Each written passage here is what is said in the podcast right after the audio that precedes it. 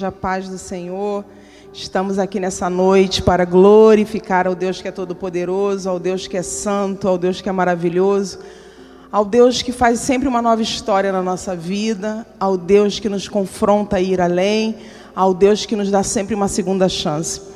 E eu, olhando esse quadro, vivendo o extraordinário de Deus, eu pude entender que verdadeiramente Deus quer que nessa noite nós venhamos a sair do lugar comum. Deus quer nos tirar do lugar ordinário, que é o lugar básico, é o que aquilo que todo mundo faz, e Deus quer nos levar para algo extra, algo que vai além, algo que vem do sobrenatural, algo que é o lugar dos milagres de Deus. O extraordinário é quando o Senhor fala para Ezequiel: Ezequiel, poderiam reviver esses ossos? E o Ezequiel diz: Senhor, tu sabes. E Deus falou: profetiza. Isso é chamar a existência aquilo que não existe. O extraordinário é quando o apóstolo Paulo, ele diz: Senhor, já estou crucificado com Cristo e agora vivo não mais eu, mas Cristo vive em mim. Senhor, eu trago no meu, meu corpo as marcas de Cristo. O extraordinário é o Senhor poder dizer para Pedro: Pedro, eu não te digo que você perdoe somente sete vezes, mas setenta vezes sete. E se Deus colocou esse tema tão confrontador para as nossas vidas é porque Deus quer que nós venhamos sair da mesmice. Deus quer que a gente faça algo que a gente nunca fez. Deus quer que a gente continue, que a gente faça algo muito melhor do que tudo aquilo que o Senhor tem, nós temos pedido ou temos pensado, porque o poder de Deus opera através da nossa vida. Deus não precisaria de nós, mas tirando a criação, em todo o tempo nós vemos um Deus agindo em nós e através de nós. Por isso eu gostaria de compartilhar nessa noite uma pessoa aqui na palavra do Senhor que fez algo extraordinário porque estava com seu coração em Deus. Por isso eu te convido nessa noite a abrir a palavra do Senhor que está em Gênesis, livro dos Gênesis, capítulo 26. Nós vamos ler vários versículos aqui que nós vamos hoje compartilhar, nós vamos falar sobre Isaac. Diz assim a palavra do Senhor no verso 1: Sobrevindo fome à terra, além da primeira vida nos dias de Abraão, foi Isaac a gerar, avistar-se com Abimeleque, rei dos filisteus. Verso 2: Apareceu-lhe o Senhor e disse: Não desça ao Egito Fica na terra que eu te disser, habita nela e serei contigo, te abençoarei, porque a ti e a tua descendência darei todas essas terras e confirmarei o juramento que fiz a Abraão teu pai. Verso 6: Isaac, pois ficou em Gerar. Verso 12: Semeou Isaac naquela terra e no mesmo ano recolheu cem por um, porque o Senhor o abençoava. Enriqueceu-se o homem, prosperou, ficou riquíssimo. Verso 16: Disse Abimeleque a Isaac: Aparte-te de nós, porque já és muito mais poderoso do que nós. Então Isaac saiu dali e se acampou no vale de Gerar, onde habitou. Verso 18: E tornou Isaac a abrir os poços que se cavaram nos dias de Abraão, seu pai, porque os filisteus os haviam entulhado depois da morte de Abraão, e lhes deu os mesmos nomes que já seu pai havia lhe posto. Cavaram-se os servos de Isaac no vale e acharam um poço de água nascente. Mas os pastores de Gerá contenderam com os pastores de Isaac, dizendo: esta água é nossa. Por isso chamou o poço de Ezeque, porque contenderam com ele. Então cavaram outro poço e também por causa desse contenderam. Por isso recebeu o nome de Sitna.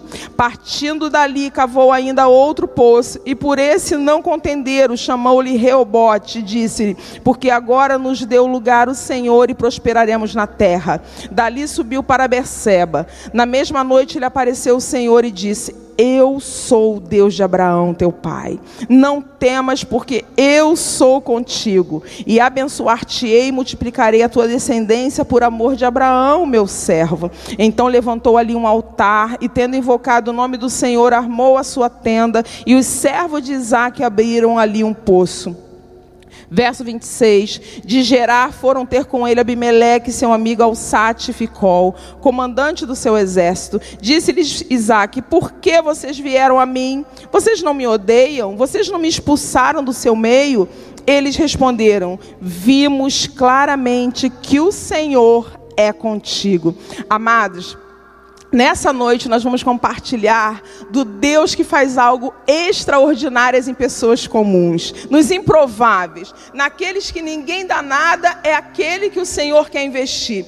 E nessa noite, quando o Senhor trouxe essa palavra aqui no capítulo 26, por quê? Porque muito se fala de Abraão, Abraão é o pai da fé, Abraão era o amigo de Deus, muito se fala de Jacó, daquele homem que foi transformado pelo poder de Deus, daquele homem que lutou com o anjo no val de Jaboque e teve seu nome mudado de Jacó para Israel, mas pouco se fala de Isaac. Mas nós queremos ver aqui nessa passagem, no capítulo 26, que Deus, o Todo-Poderoso, ele quer mostrar que ele não se esquece das suas promessas. Através da vida de Isaac, nós vamos ver e entender por que, que Deus tinha dito em Êxodo, capítulo 3, para Moisés, dizendo assim: Moisés, vai lá e fala para Faraó que eu sou o que sou, o Deus de Abraão, o Deus Deus de Isaac, Deus de Jacó, esse nome eu serei conhecido por gerações. Então nós vimos aqui o Deus que confirmou a sua promessa na vida de Abraão e agora está aqui também Isaac. Porque a Bíblia nos mostra no primeiro versículo que houve fome sobre a terra. Por mais que nós estejamos na casa de Deus, por mais que nós estejamos no caminho de Deus, por mais que nós estejamos fazendo a vontade de Deus, a fome poderá vir sobre a nossa vida. A doença poderá vir sobre a nossa vida. Por quê? Porque nós temos que ver que problemas, irmãos, enquanto estivermos nessa terra, Jesus nos alertou, nos orientou e nos direcionou, dizendo: No mundo tereis aflições, mas tem de bom ânimo, porque eu venci o mundo. Então nós vemos que, mesmo sendo fiéis ao Senhor, nós vamos passar por tribulação, mesmo sendo fiéis ao Senhor, nós vamos passar por dificuldade, mas a Bíblia nos garante que mais que em todas as coisas nós somos mais do que vencedores por meio daquele que nos amou. Então nós vemos que aqui fala que sobreveio uma fome sobre a terra. E nós sabemos que já tinha havido fome na época de Abraão, seu pai. Gênesis capítulo 12, no verso 10. Nós vimos também que José passou por um período de fome no Egito, daqueles sete anos de fome, conforme Gênesis 41, a partir do verso 5 e o 5 e o 4 e o 5. Vemos também no pequeno livro de Ruth falando sobre essa fome, falando de uma fome que quando Moabe o povo sai de Belém vai para Moab. Moab era o que? Era o lugar do inimigo e Ruth e Elimeleque foram para lá. Mas aqui o que acontece? Quando Isaac teve esse momento aqui de fome, no verso 2 diz que Deus apareceu a ele e disse: Não desça para o Egito. Aqui nós vemos que Deus vai dar duas ordens para Isaac.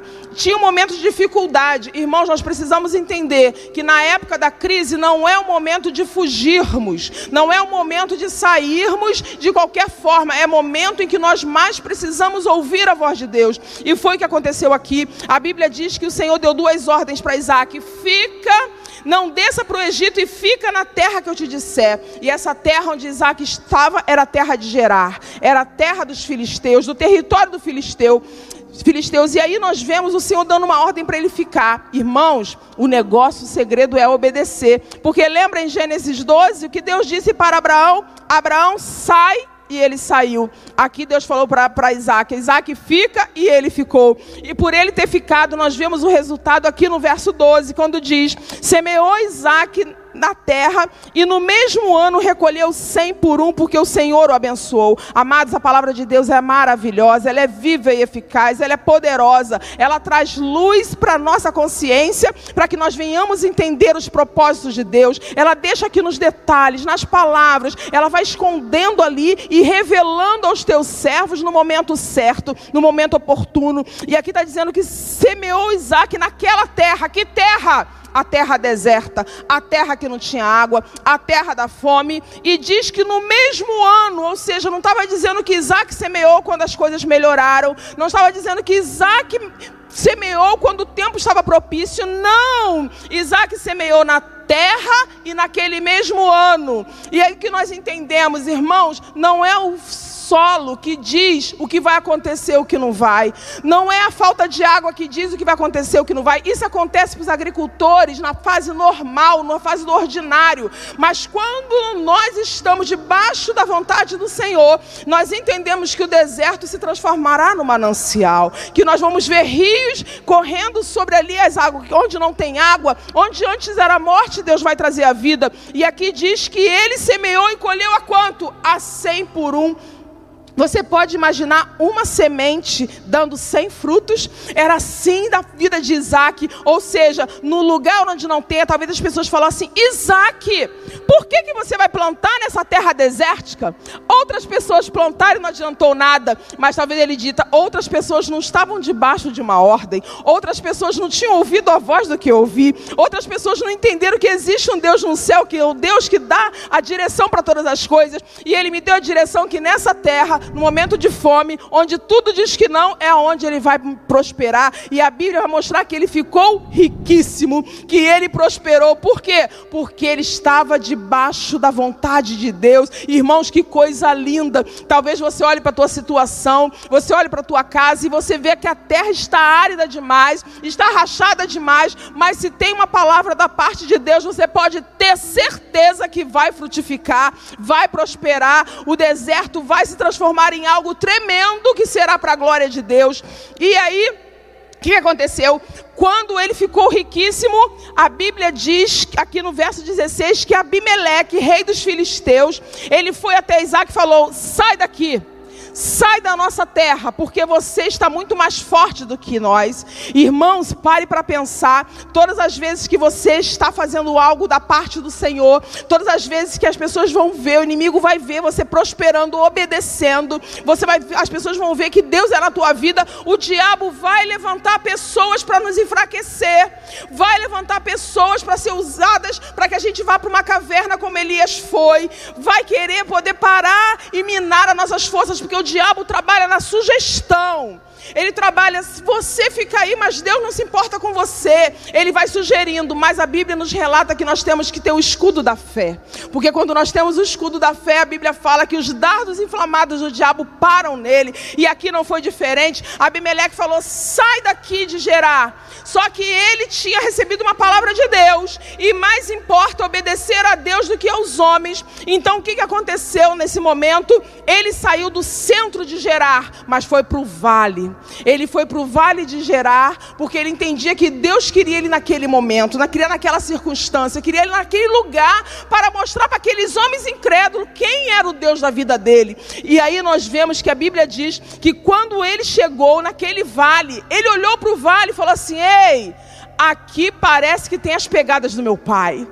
Aqui tem poços que foram cavados pelo meu pai Abraão. E meu pai não era um homem qualquer. Meu pai era um homem que tinha intimidade com Deus. Meu pai era um homem que Deus revelava os seus segredos para ele. E se meu pai cavou poços aqui, e esses filisteus, eles foram entulhar esses poços, colocaram pedras, mas tem algo aqui, e eu vou agora pegar a herança. Meu pai deixou algo para mim. Por quê? Porque Abraão tinha deixado muito mais do que um herança para Isaac. Verdadeiramente, Abraão tinha deixado um legado, colocou, imprimiu no coração, nas tábuas do coração de Isaac, que existe um Deus que é todo-poderoso. E aí o que, Isaac fez? Começou a tirar pedra, começou a tirar aqueles entulhos, e a Bíblia diz que surgiu a água. Quando surgiu a água, irmãos, enquanto sua vida estiver no entulho, o diabo não quer saber. Enquanto sua vida estiver toda atrapalhada, o diabo não quer saber. Mas na hora que começar a jorrar água, ele aparece, porque ele quer verdadeiramente verdadeiramente te envergonhar, Ele quer fazer com que tudo todos os seus esforços, as vitórias, não sejam verdadeiramente para a glória de Deus. E a Bíblia diz que eles cavaram um poço. E quando cavaram o primeiro poço, os pastores de Gerar chegaram e disseram assim: Ei, essa água é nossa. E aí, que, que aconteceu? Isaac botou o nome desse poço de Ezeque. Ezeque quer dizer contenda. O inimigo, ele sempre vai querer contenda. Por quê? Porque ele sabe que o nosso alvo é Cristo. Ele sabe que a paz de Deus, que excede todo entendimento, é que guarda o nosso coração. Ele sabe que as virtudes do fruto do Espírito é o amor, é a paz, é a alegria, é a bondade, a benignidade, o domínio próprio. Então, onde ele age, qual o terreno dele? A contenda. Só que Isaac, ele ficou ligado ligado, quem está ligado com o Senhor, quem tem o Espírito de Deus, não fica desapercebido, não fica na contenda das coisas desse mundo. Ele olha para o alvo, ele sabe que tem uma coroa esperando por ele, ele sabe que maior é aquele que está na vida dele. Isaac deixou para trás, Ezequiel foi adiante. E ali a palavra do Senhor diz que ele foi e fez o segundo poço. Ele começou a tirar e tirar aquele todos os entulhos, surgiu a água e vieram de novo os perturbadores da nossa alma. E eles chegaram lá e falou: "Essa água é nossa". E aí o que que acontece? Acontece? Isaac bota o nome desse poço agora de Sitna, que quer dizer inimizade. É isso que o diabo faz: gerar uma contenda dentro da casa, separar marido e mulher, criar contenda entre os filhos, a inimizade. Mas só que Isaac percebeu, Isaac estava ligado, Isaac estava na palavra do Senhor que diz: orai e vigiai. Isaac estava ligado com o Senhor e viu que aquilo ali era uma arma forjada. A Bíblia diz que toda arma forjada contra a nossa vida não vai prosperar. Por isso, ele viu que era ali uma, uma situação de inimizade. Ele faz o quê? Vai avante, deixou ali mais um poço cheio de água para o inimigo. Irmãos, já percebeu que quando Deus quer, até o inimigo é abençoado com a tua vida, porque aquelas águas abençoaram ali aqueles pastores de Gerar. Então nós vemos que ele foi adiante. O homem de Deus não para, o homem de Deus confia no Senhor, o homem de Deus sabe que mesmo diante dos obstáculos ele vai avante, porque fiel é aquele que prometeu. E aí ele sai de Sitna e ele vai para onde? Ele cava outro poço. E quando os pastores de Gerar chegaram e disseram, e aí? Ele falou assim: essa não, aqui não, chega. Porque nós precisamos entender que tem lugares em que o inimigo pode até ir, mas vai ter determinados lugares que só os filhos que têm promessa, só os filhos de Deus alcançarão. E chegou nesse lugar e falou: agora você não tem mais como pegar. Irmãos, quem não se lembra aqui quando Deus abriu o mar vermelho? A Bíblia diz que todo povo passou ali em terra seca, mas aí veio Faraó e o inimigo querendo passar também ali diante daquela provisão do Senhor. Mas o que, que aconteceu? O mar se fechou porque a providência são para os santos, a providência são para os salvos, a providência são para aqueles que confiam tão somente no Senhor. E quando ele disse: Chega, agora não, esse poço é meu. Aí quando eles não quiseram mais contender, o que, que Isaac fez? Deu o nome de Reobote. Reobote quer dizer frutificamente, prosperamente. Agora nós vamos poder trabalhar em paz. Agora Deus vai nos preparar, Deus vai nos fortificar. E a Bíblia fala que quando ele sai de Reobote, ele vai para Berseba. Aconteceu que na noite, ali quando ele chegou em Berseba, a Bíblia diz que Deus apareceu a ele e disse: Eu sou o Deus de Abraão, teu pai. Não temas, porque eu sou contigo. Irmãos, pare para pensar uma coisa. Você viu Deus em Ezequiel? Você viu Deus aqui em Sitna, você viu Deus na contenda, você viu Deus na inimizade, você viu Deus quando Abimeleque tinha dito: sai da minha terra. Não, você não viu. Mas quando chega aqui em Beceba, você vê o Senhor. E talvez os murmuradores vão dizer assim: por que, que Deus não estava com ele na, no momento de contenda? Por que, que Deus não estava com ele na inimizade? Mas aí quando a gente volta, capítulo 26, no verso 2, o que, que diz aqui a Bíblia? Apareceu o Senhor e disse: Eu sou contigo. Verso 3 e 4: multiplicarei a sua descendência. Ou seja, Isaac passou por Ezeque, Isaac passou por Sitna, Isaac passou por Reobote, Isaac só chegou em Berseba porque ele tinha uma palavra. Sabe que isso nos mostra que se Deus deu uma palavra, nós não precisamos cada passo ficar falando assim: Senhor, tu estás aí mesmo, Senhor, tu continuas comigo, Senhor, tu estás aqui comigo. Deus liberou uma palavra, e foi sobre essa palavra que ele caminhou. Por isso que no livro do profeta Isaías, no capítulo 54, nós vamos ver que o Senhor, Deus Todo-Poderoso, ele tem uma palavra de vida eterna. Deus, ele é conosco, e nós precisamos entender que quando Deus ele vai adiante de nós, abrindo os caminhos, quebrando as portas de bronze. Nós precisamos entender que nós estamos debaixo de uma palavra. Isaías vai dizer o quê? Olha, vocês ouvirão uma voz por detrás de de ti dizendo: Esse é o caminho, andai por ele. Por que, que Deus fala que é o caminho, andar por ele? Por que, que no Salmo 119, no verso 105, vai dizer o que? Lâmpada para os meus pés é a tua palavra e luz para o meu caminho. Tem que ter lâmpada, tem que ter luz, por quê? Porque o caminho é estreito. Nós precisamos entender que o caminho que nos leva para Nova Jerusalém é um caminho estreito. Por quê? Porque os invejosos, os mentirosos, os covardes, os fofoqueiros, eles não entrarão no reino dos céus. O caminho é estreito. Você sabia que nós estamos aqui hoje, aqui falando da palavra do Senhor, e Deus está nos guiando pelo caminho estreito. Cada vez que nós ouvimos a palavra do Senhor, verdadeiramente se cumpre em nós a palavra do Senhor que diz que a vereda do justo, o caminho do justo é como a luz da aurora, que vai brilhando, brilhando até ser dia perfeito. Nós precisamos entender que esse caminho, sobre modo excelente, João confirmou quando Jesus disse: Eu sou o caminho, eu sou a verdade, eu sou a vida. E aí nós vemos que ele estava debaixo de uma promessa, ele estava debaixo de uma palavra. Não foi isso que aconteceu com Pedro. Pedro pescou a noite toda, mas nada pegou. Mas quando o Senhor Jesus chega e diz: Pedro, lança a tua rede no lugar mais profundo. E ele falou: Senhor, eu estou sem esperança, eu não tenho mais fé, mas sobe a tua palavra eu lançarei a rede. Ei, você tem uma palavra sobre a tua vida, você tem uma palavra de Deus sobre a tua casa, e é nessa palavra que você tem que continuar. Por mais que o inimigo vai querer se levantar, os sambalates e Tobias vão querer parar a grande obra. Com certeza, quando Noé estava construindo aquela grande arca que salvaria a sua família, com certeza o inimigo se levantou, mas nós precisamos estar com nossos olhos em Cristo. Quando nós estamos com nossos olhos em Cristo, a gente não afunda. Quando nós estamos com os nossos olhos em Cristo, podem vir as pedradas, mas nós entendemos que o nosso redentor ele vive. Nós entendemos que existe um Deus que é conhecido no céu, na terra e debaixo da terra como o Rei dos Reis, como o Senhor dos Senhores, como o Santo, como o fiel, como o verdadeiro, como o sim e como o amém, como a resplandecente estrela da manhã, como aquele que tem os sete espíritos de Deus. Ele é aquele que tem todo o poder, tem a espada afiada de dois fios saindo da tua boca, os seus olhos como chama de fogo, seus pés como latão reluzente é o Deus que caminha sobre toda a terra e os olhos dele estão sobre nós. Por isso, se alegre no Senhor, porque você tem palavra de vida eterna.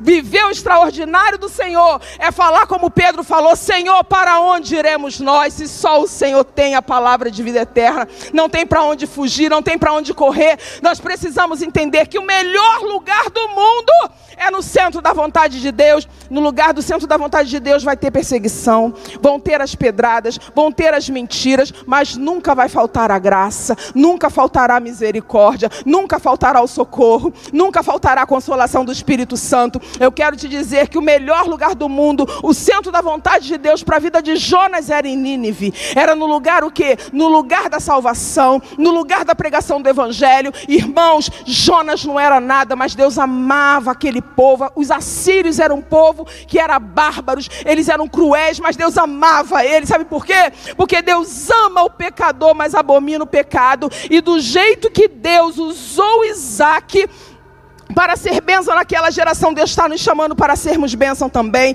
E a Bíblia diz que depois que houve esse decreto do Senhor, em que foi ouvido, assim diz o Senhor: Eu sou o Deus de Abraão, eu sou contigo. Nós vemos que aqui Isaac levanta um altar, ele arma sua tenda e ele abre um poço. E aqui nós vemos três virtudes que tem que fazer parte da vida do crente: altar fala sobre santificação, altar fala sobre andar na vontade do Senhor, altar lembra do versículo que Deus diz: sede santo, porque eu, o teu Deus, eu sou santo. E aí a palavra do Senhor nos confirma isso, quando Elias estava ali naquele Monte Carmelo, de um embate tremendo ali no Antigo Testamento. Nós vemos de um lado Elias, do outro lado 450 profetas de Baal, 400 profetas de Acera, confrontando Deus Todo-Poderoso e o povo ali que não sabia se confiava no Senhor, se confiava em Baal. E o que que Elias disse? Elias os confrontou. Elias chegou ali e falou: Até quando vocês cochearão entre dois pensamentos? Se Deus é o Senhor, siga Deus. Mas se Baal é Deus para você, siga Baal. Mas a primeira coisa que Elias fez não foi orar, não foi dançar, não foi cantar, não foi falar com as outras pessoas. A primeira coisa que Elias fez para que pudesse descer fogo do céu, para que a glória do Senhor fosse manifesta, Elias restaurou o altar do Senhor, que por causa de Jezabel estava quebrado. Ei, nós precisamos entender que onde nós formos, nós precisamos edificar o altar do Senhor. onde Deus nos levar, nós precisamos ser cartas vivas do Senhor. Nós temos a palavra de vida eterna. José faz a diferença no Egito. Ezequiel teve visões de Deus quando ele estava no cativeiro. Nós precisamos entender que onde Deus nos leva, nós somos bênção. Onde Jesus venceu o diabo, Jesus venceu o diabo, foi no deserto, ali naquela tentação no deserto. Foi no deserto, não foi no jardim do Éden. No jardim do Éden, Adão caiu, mas no deserto, Jesus venceu o diabo.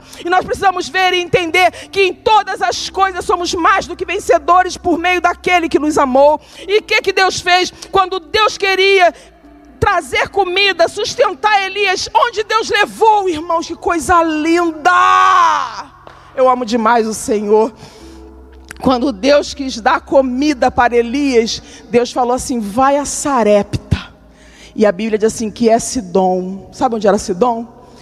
O lugar onde Jezabel era rainha. Deus levou Elias, o inimigo de Jezabel, para ser sustentado na terra da inimiga, para mostrar que Ele é Deus, Ele é o soberano, Ele é o exaltado, Ele é o Rei da glória. Ele é o Deus que tem todo o poder no céu e na terra. Ele que diz assim: Olha, antes que houvesse dia, eu sou, e não há ninguém que possa escapar das minhas mãos, porque operando eu, quem impedirá? Ele construiu um altar, ou seja, ele construiu um altar de santificação para que Deus pudesse ser glorificado.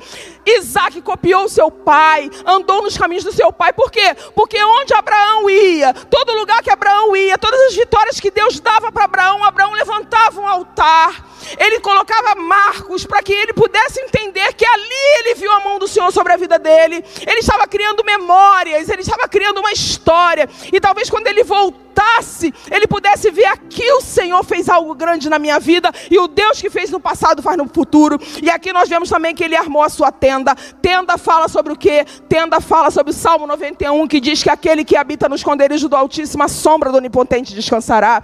Aqui, aqui quando fala sobre tenda fala sobre o lugar, como diz o Salmo 46, o Senhor é o meu refúgio, é minha fortaleza, o socorro bem presente no momento da angústia. E também tenda fala sobre o que? Fala sobre casa, porque Deus quer que nesse tempo a nossa casa seja edificada no Senhor. A Bíblia vai dizer em Mateus capítulo 7, a partir do verso 24, todo aquele que lê a minha palavra, que ouve a minha palavra e a pratica, será comparado ao homem prudente que edificou a sua casa sobre a rocha. Ei, crente! os ventos virão, os rios vão querer submergir, o terremoto pode vir, mas a tua casa vai estar de pé porque ela está edificada sobre a rocha e a rocha é Cristo. Quando a nossa casa está em Cristo, nós somos nova criatura. O diabo vai querer bater na tua porta, quem vai abrir o Senhor. Só que o diabo, quando ele chega perto da tua casa, ele vê o sangue de Jesus, ele vê o sangue do cordeiro, tem que bater em retirada. A morte não entra, o adultério não entra, a fornicação não entra, porque tem o sangue de Jesus sobre a vida dos servos do Senhor.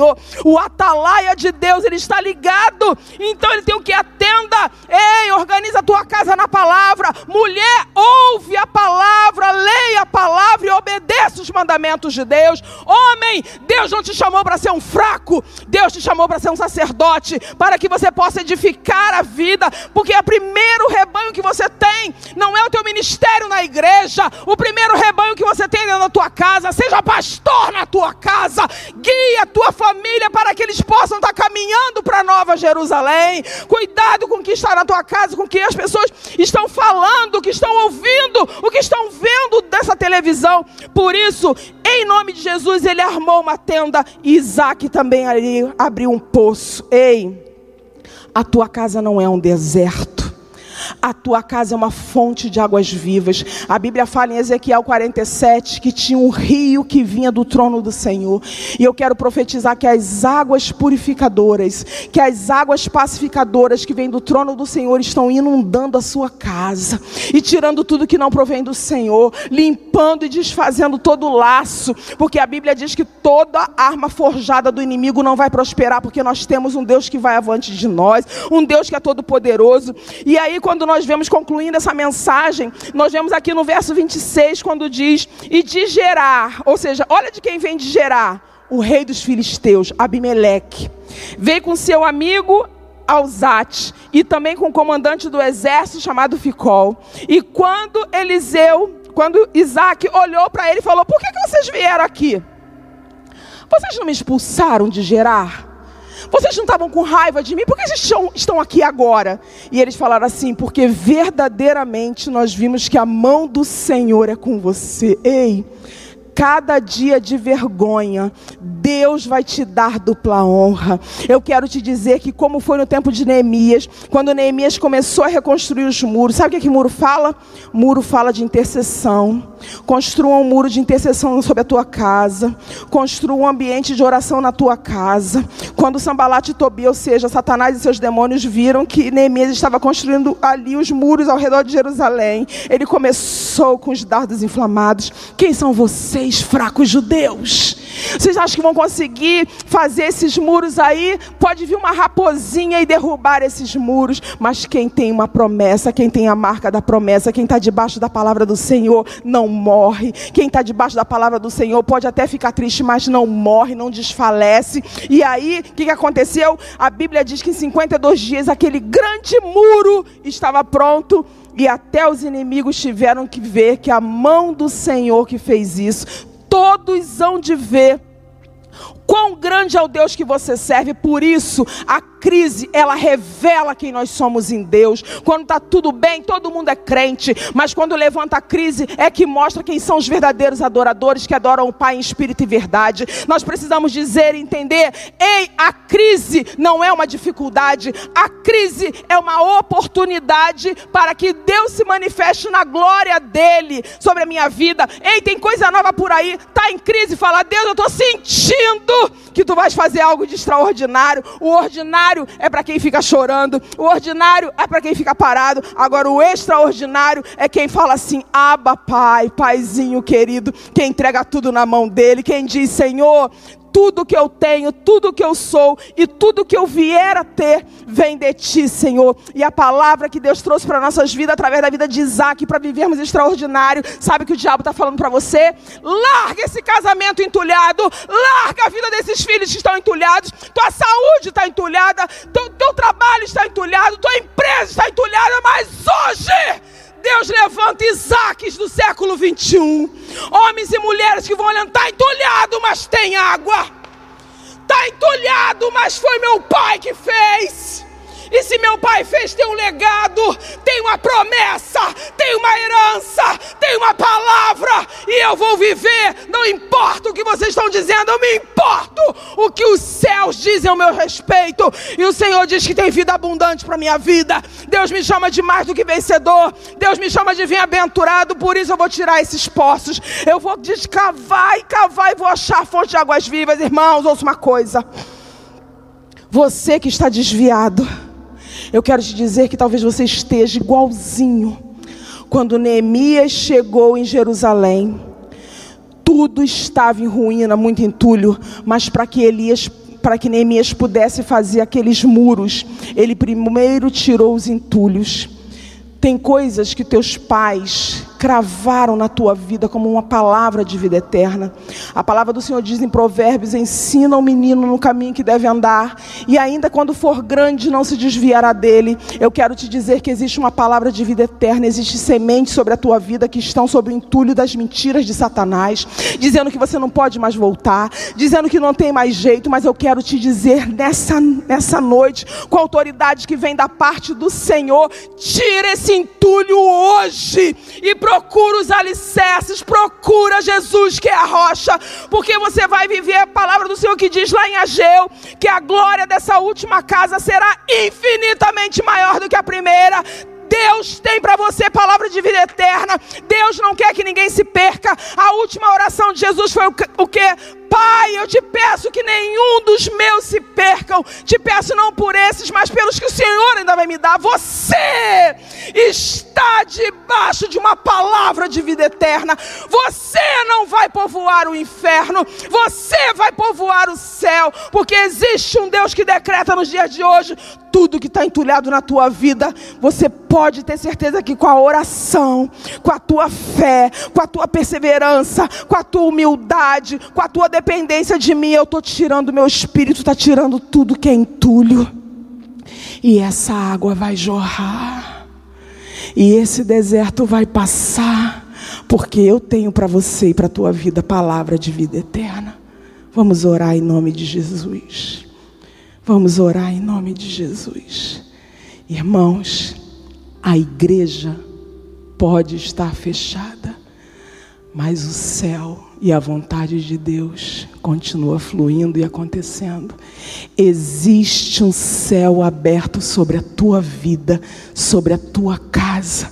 Por isso que nós vamos orar tudo que nós recebemos, nós vamos colocar em prática, porque se já existe uma palavra de Deus nas regiões celestes, nós vamos trazer essa palavra, tomar posse dessa palavra trazendo para o mundo físico, porque a Bíblia diz que a fé ela traz à existência as coisas que não existem. Pai Santo, Deus amado, Deus querido, Deus fiel, Deus da segunda chance, Deus dos novos começos, Deus que não desiste o Deus que ama de uma forma incondicional, o Deus que não desiste de amar, o Deus que nos dias de hoje ainda cuida do seu povo, trata o seu povo, liberta o seu povo. Senhor, nós estamos aqui nessa segunda chance do Senhor. Nós estamos aqui, Senhor, porque nós entendemos que é do Senhor que vem a ordem para a nossa vida. E eu profetizo agora, Deus, onde essa palavra está sendo ouvida, onde, Senhor, essa palavra foi pregada nos corações, onde chegou, Senhor, essa trombeta da tua palavra nessa casa. O diabo bateu em retirada, a morte bateu em retirada, porque o Deus da vida chegou. Senhor, verdadeiramente cartas de divórcio estão sendo rasgadas no mundo espiritual, porque o Deus da restauração, o Deus da reconciliação, o Deus da nova aliança está aqui nessa noite, trouxe a tua palavra e nós vamos viver o extraordinário, extraordinária cura, extraordinária libertação, extraordinária salvação, extraordinário é ser cheio da tua presença, porque não importa onde nós estejamos, no vale ou no deserto ou na montanha, o que importa é nós termos a tua presença. Por isso, meu Deus e meu Pai, eu profetizo: haja luz sobre essa casa. Deus, tudo que estava em trevas, Senhor, vai se transformar em luz. Senhor, nessa noite o Lázaro vai sair da cova. Senhor, tudo que prende essa pessoa vai ser retirado hoje, ó Deus, porque a tua palavra hoje é vida, é água, é desentulhar. Senhor, a tua palavra hoje é para trazer para perto quem está longe, é fazer estéreo mãe de filhos, é fazer o solitário viver em família. A tua palavra hoje é de restauração, é de restituição. A tua palavra hoje é dizer: Eu continuo no controle. Não temas, porque eu sou contigo. Não te assombres, porque eu sou teu Deus. Sou eu que cuido de você, sou eu que te guardo, sou eu que te trago com a minha destra fiel. Muito obrigada, Senhor, por tua palavra, porque nós temos certeza que vamos olhar para nossa casa e vamos ver fonte de águas vivas sobre todas elas, Senhor tudo que estava entulhado hoje, Senhor, o Senhor vai florescer, vai renascer, vai encher, Senhor, da tua glória, para que o teu nome seja glorificado em todo o tempo. Assim eu oro, Senhor, e já te agradeço na certeza da vitória, em nome de Jesus. Receba a bênção, porque Deus ela tem para a tua vida, tem graça, tem amor e tem comunhão. Que a graça, maravilhosa graça do nosso Senhor e Salvador Jesus Cristo, o o amor, o grande amor de Deus, o amor incondicional, o amor que nos constrange do Deus que é nosso Pai, e as doces e ricas consolações, a comunhão do Deus Emanuel, que poderia morar em qualquer lugar, mas resolveu habitar dentro de nós, fazendo de nós o teu templo. Seja sobre você, a sua casa, a sua família, desde agora e para todo sempre. Isaac de Deus, se levanta porque Deus tem uma grande obra na tua vida. Deus te abençoe. Poderosamente em nome de Jesus guarda essa palavra no teu coração, para que o nome do Senhor seja glorificado. Louvado seja Deus. Amém. Glória a Deus.